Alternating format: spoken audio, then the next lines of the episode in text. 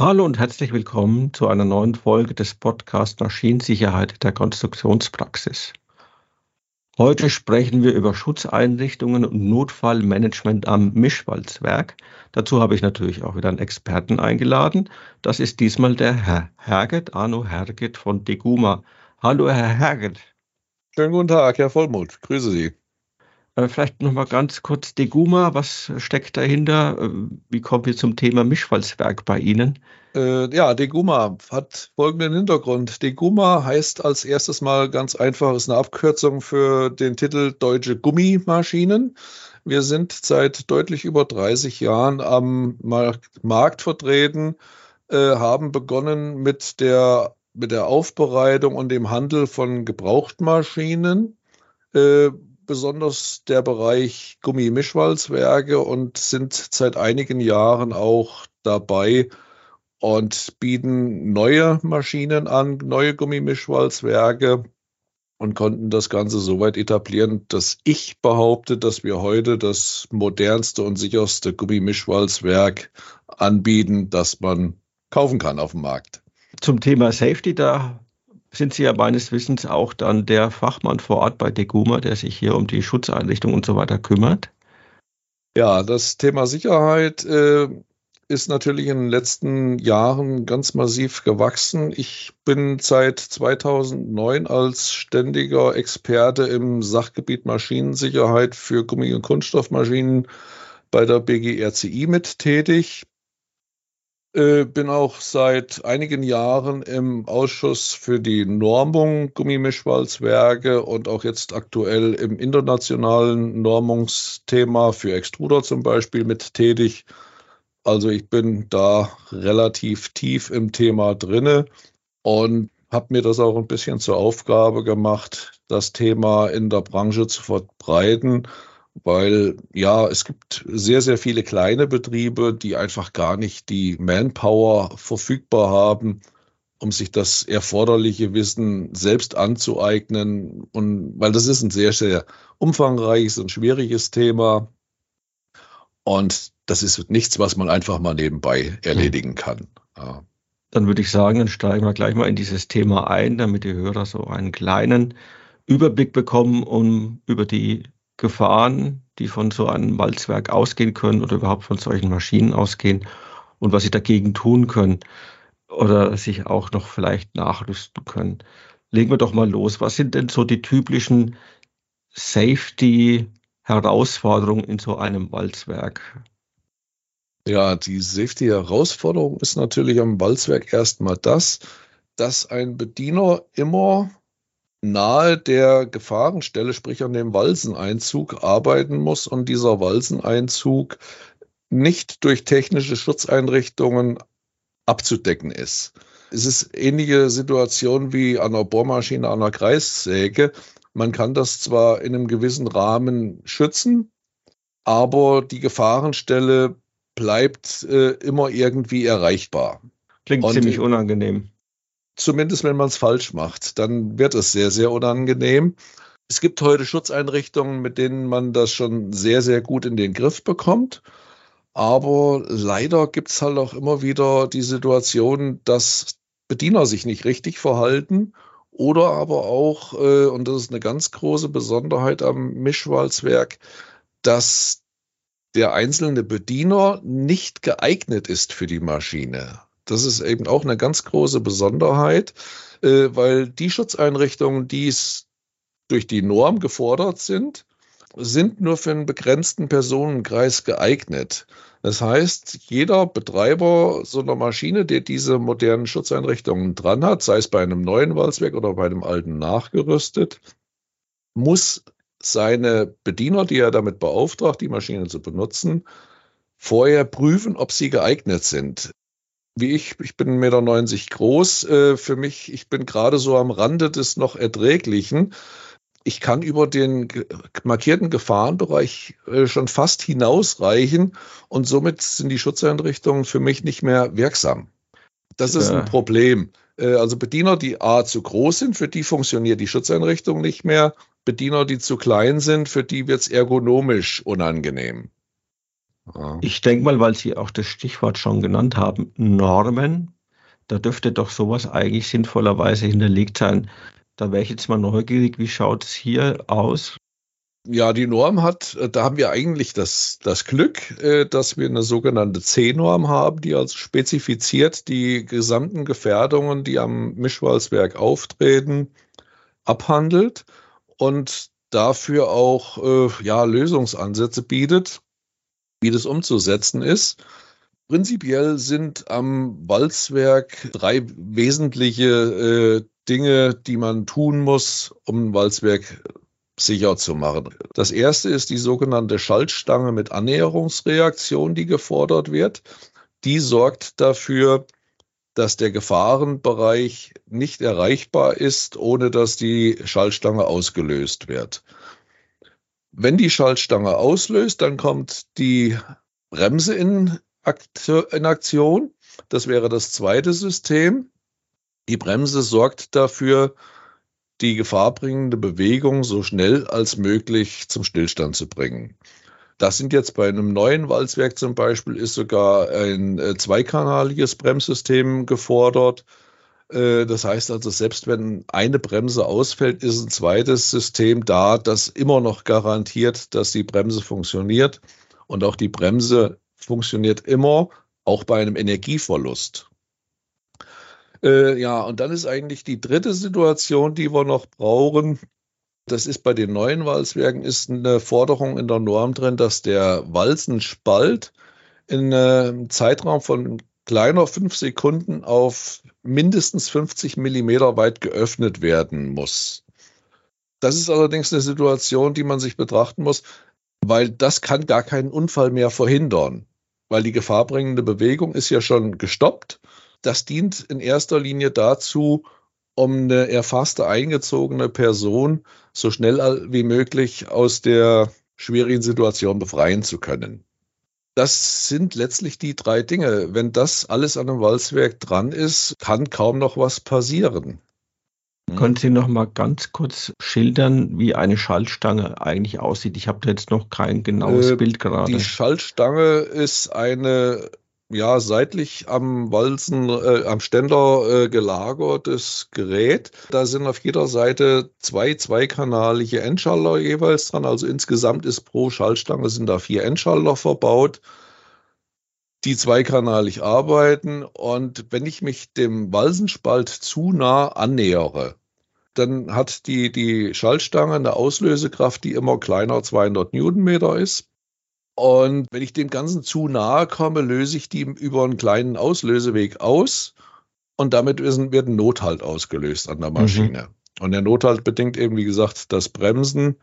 Aktuelle Norm lässt da 60 Grad zu, die von 2015, es ist zwar schon eine neue geschrieben, die im Entwurf veröffentlicht ist, da werden nur noch 45 Grad zugelassen sein dann. Und bei unseren neuen Maschinen je nach Größe erreichen wir Bremswinkel äh, von bis zu 10 Grad nur mhm. noch. Ja, also das ist also ein Bremswinkel, wo man ja, wenn die Maschine mit voller Geschwindigkeit läuft, eigentlich gar nicht mehr sieht, dass da stehen bleibt. Man sieht, es läuft und im nächsten Augenblick mhm. steht's. Und mhm. das ist natürlich ein Maximum an Sicherheit. Wenn ich da mhm. einen sehr geringen Nachlaufweg habe, ist die Chance, eingezogen zu werden, sehr, sehr gering. Ja. Sie hatten jetzt auch gerade nochmal die Temperatur angesprochen.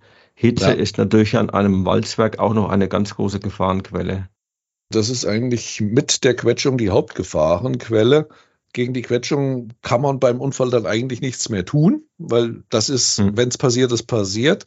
Aber das Problem, was wir dann haben, ist eben wirklich äh, die Temperatur. Wir haben am Mischwalzwerk äh, Verarbeitungstemperaturen, die in der Regel zwischen 80 und 160 Grad liegen ja, wenn ich bei 160 Grad erfasst im Material drinne stecke, sagt man in der Arbeitsmedizin, hat man ungefähr ein Zeitfenster von circa zwei Minuten, um jemanden zu befreien, ehe das Gewebe durch den thermischen Einfluss äh, so massiv beschädigt ist.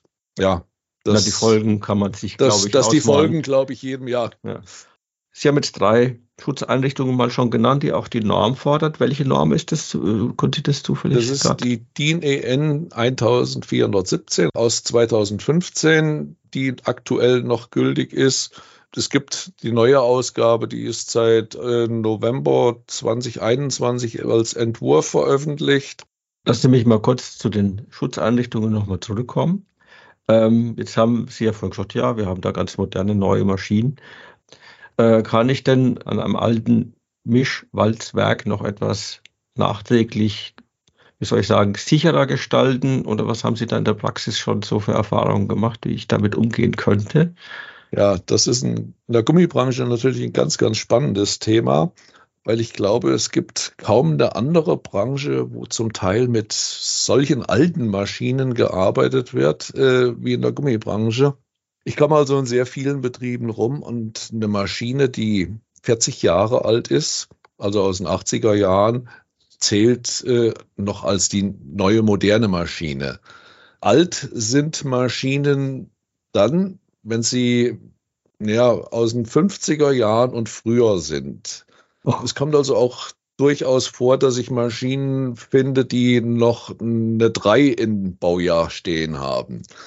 Ja, das Interessante ist, diese Maschine kann prinzipiell erstmal alles das, was jede andere Maschine auch kann. Und wir haben in den letzten 15 Jahren so etwas viele Maschinen aus alten Tagen mit Sicherheit aufgerüstet und sind dabei letztlich zu dem Ergebnis gekommen, es ist bei jedem alten Mischwalzwerk technisch möglich, es auf den Stand der Technik zu bringen, sodass die Sicherheitstechnik den heutigen Anforderungen entspricht. Dafür ist auch von der BGRCI und der Veröffentlichung der DGUV eine Checkliste gemacht worden für kleine Walzwerke, für große Walzwerke, was die Anforderungen sind, was man erfüllen muss. Und im Prinzip sind es auch wieder die drei Sachen, äh, die auch für die Neumaschine gelten. Die Schaltstange mit Annäherungsreaktion, die das Erreichen des Gefahrenbereichs absichert ein aktives Bremssystem, das dafür sorgt, dass die gefahrbringende Bewegung gestoppt wird und dann eine Maßnahme, die dazu dient, eine erfasste eingezogene Person so schnell als möglich befreien zu können. Da das Nachrüsten einer hydraulischen Spaltöffnung zwar grundsätzlich möglich ist, aber äh, dem Grundsatz der Verhältnismäßigkeit nicht, nicht dienlich ist. Sprich, im Prinzip ist es ja so, was ich vorher gesagt habe, das Öffnen des Spalts verhindert keinen Unfall mehr, weil es kann keiner mehr passieren. Das dreht sich ja keine Walze mehr. Aber wenn eine Person im Material oder wo auch immer schon erfasst ist, muss ich sie befreien können.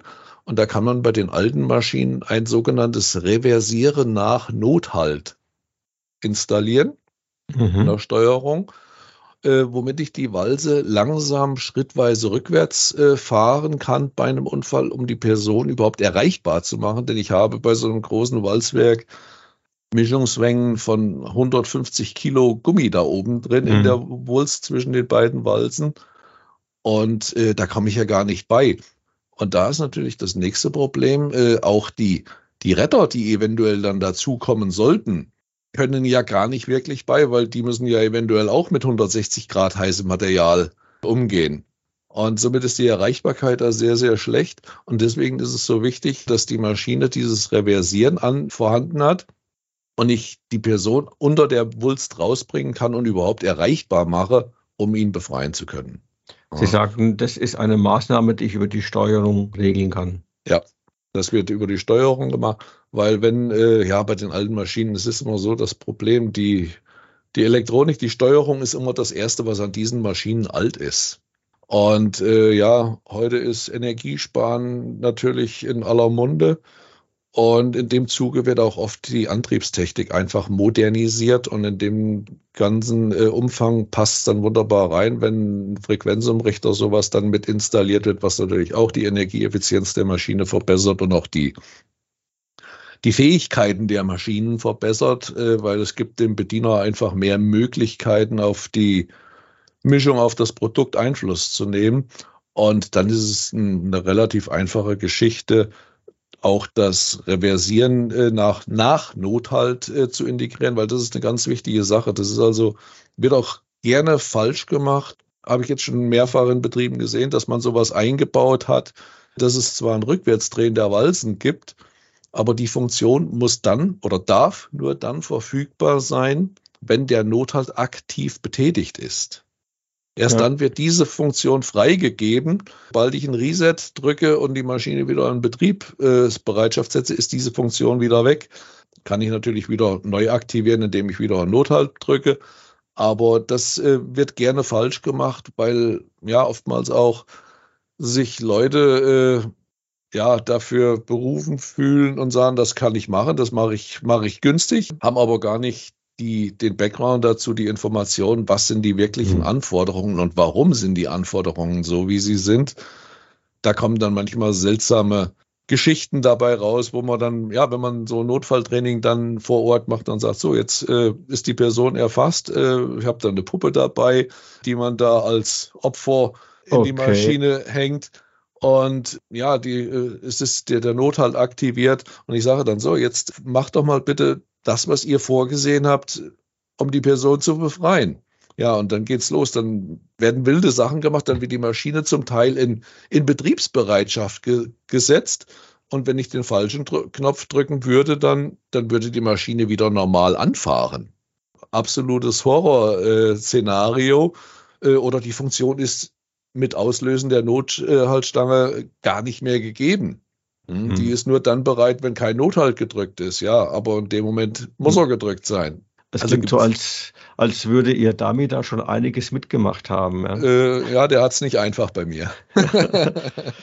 Sie haben da so ein Stichwort gegeben, das ich auch nochmal ganz spannend finde. Sicherheitstraining. Das heißt, äh, Sie machen auch Sicherheitstraining an der Maschine, was man im Notfall tut oder was ich auch davor äh, tue oder wie stelle ich mir das vor? Ja, ist richtig. Äh, dieses Sicherheitstraining oder ja, dieses sogenannte Notfallmanagement am Mischwalzwerk, wie es richtig heißt, ist äh, auch eine, eine ganz spannende Geschichte, die ja einerseits überhaupt nicht neu ist. Große Betriebe in der Reifenbranche machen das seit vielen Jahrzehnten. Im Bereich technische Gummiindustrie für viele nach wie vor völlig unbekannt. Und ja, es gibt da ganz einfache rechtliche Anforderungen dafür oder, oder rechtliche Grundlagen, äh, zum Beispiel das Arbeitsschutzgesetz, die Betriebssicherheitsverordnung oder die DGUV-Vorschrift 1. Da sind überall Punkte drin oder Paragraphen drin, wo ganz klar definiert ist, äh, dass wenn eine Person in der Arbeitsstelle erfasst oder gefangen werden kann, dass es dann verpflichtend ist, Notfallübungen, Notfallmaßnahmen vorzubereiten, um den da schnell raus befreien zu können. Also das ist eine gesetzliche Vorgabe, die Betreiber von solchen Maschinen erfüllen müssen. Und wahrscheinlich dann sogar regelmäßig, wenn es vorgeschrieben äh, Richtig, richtig. Äh, regelmäßig, weil ja, eine Übung kann nicht einmalig sein, weil sonst ist es keine mhm. Übung. Und äh, ja, nächste Problem dabei ist natürlich, dass bei den äh, Bedienern auch eine gewisse Fluktuation natürlich herrscht und man muss auch eine für dieses Befreien äh, von einer verunfallten Person einfach eine gewisse Routine haben. Man muss wissen, was muss man tun. Und was auch ein ganz großes Problem ist, diese Befreiung von einer erfassten Person, weil vielfach heißt es, ja, dann machen wir das mit den Bedienern, äh, da trainieren wir das. Aber der Bediener ist ja schon der, der in der Maschine mhm. gefangen ist. Also müssen ja das Befreien Leute tun, die überhaupt nicht mit der Bedienung der Maschine normalerweise vertraut sind. Ja? Und äh, wenn ich dann natürlich auch solche Aufgaben habe, wie das Reversieren nach Nothalt, wo ich die Maschine bei einem oder nach einem Unfall wieder in Gang setzen muss, das ist was, das muss ich geübt haben, das muss man hm. probiert haben, damit muss man sich vertraut gemacht haben, damit hm. man einfach weiß, wenn ich diesen Knopf jetzt drücke, dann löse ich das und das an Reaktion an der Maschine aus. Und das ist das, was ich brauche. Das kann ich dann nicht zum ersten Mal vor dem Knopf, den drückt dann niemand. Hm. Und die Situationen, die sich da stellen, sind sehr, sehr vielfältig und da muss man vorbereitet sein. Man muss auch das entsprechende Equipment dafür vorbereitet, parat halten. Ja, das fängt schon an um jemanden freizuschneiden, brauche ich ein Messer. Sagen die, die, Leute dann, ja, wir haben doch immer ein Messer am Walzwerk. Ja, aber vermutlich hat der Bediener das genau in der Hand, mit der er eingezogen mhm. wurde. Also ist es nicht verfügbar. Folglich muss in meinem äh, in meiner Notfallbox müssen Messer vorhanden sein, um jemanden befreien zu können. Da müssen Haken oder Brechstangen dabei sein, um diese große Gummiwulst beiseite zu drücken.